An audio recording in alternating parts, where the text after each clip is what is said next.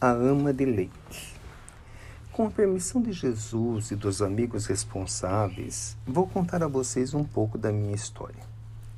Vivia eu em uma senzala, em uma fazenda onde tinham ainda muito maltratos para com a nossa raça. O dono da fazenda ainda era daqueles que faziam que nascessem filhos de escravos para servir na lavoura. E eu, muito cedo, fui selecionada para esse trabalho, vamos dizer assim. Só que na mesma época em que meu filho nasceu, nasceu também o filho da Sinhá na Casa Grande. Logo, fui separada de meu filho para ser ama de leite daquele entezinho que tinha nascido na Casa Grande.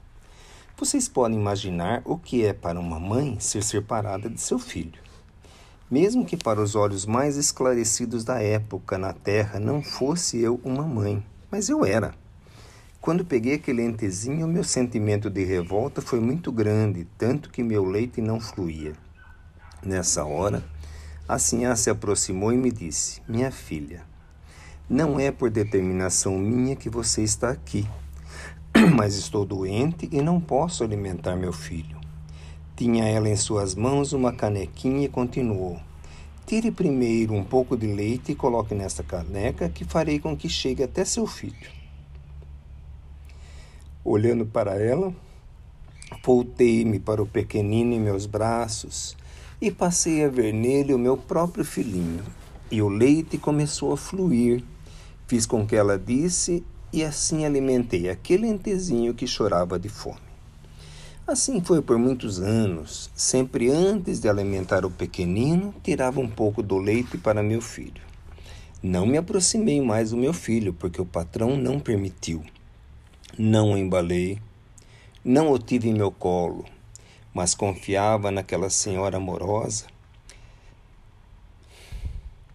porque sabia que ela estava cuidando do meu pequenino.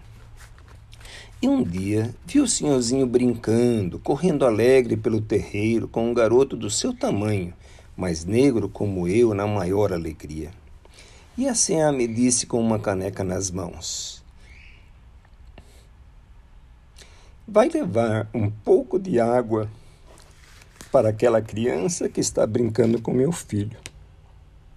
Parece que ele está com sede. Ela não precisou dizer mais nada. Eu podia novamente abraçar meu pequeno, que já não era tão pequeno. Eu o vi crescer, eu vi seus braços fortes na lavoura, como o Senhor queria e o silêncio da Sinhá e o meu era um sentimento que só Deus podia entender. Porque nós duas sabíamos, e isso eu entendi como sendo mostrar a outra face. A Sinhá me mostrou a face do amor, da aceitação, no momento mais doloroso da minha vida. E Deus, em sua infinita misericórdia, permitiu que eu continuasse a ver o meu filho, seus braços fortes me amparando na minha existência.